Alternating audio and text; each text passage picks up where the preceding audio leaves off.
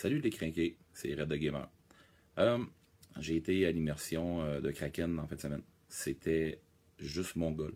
On a eu vraiment du gros plaisir. Euh, on a eu une super de belle surprise. L'immersion s'est transformée en, grandeur nature carrément. il y a eu vraiment beaucoup d'actions. on a eu des combats à pu finir. Un combat à, plus, grosse plus battante samedi soir. des combats de nuit. beaucoup de combats de jour. Mais l'organisation a compris assez vite que les joueurs voulaient avoir aussi beaucoup de roleplay. Puis euh, que tout le monde euh, tout le monde a pris ça un petit peu comme un grandeur nature. Donc on s'est ramassé vraiment avec un grandeur nature. C'était vraiment le fun. Il y avait un peu moins de joueurs que d'habitude. Euh, mais la qualité était vraiment là. L'organisation se sont défoncés.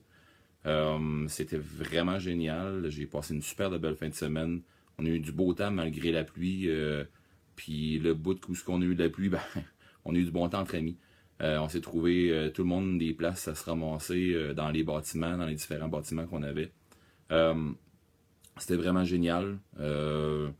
la prochaine activité qui va tomber samedi le 29 ou quelque chose comme ça, je crois, au mois d'octobre.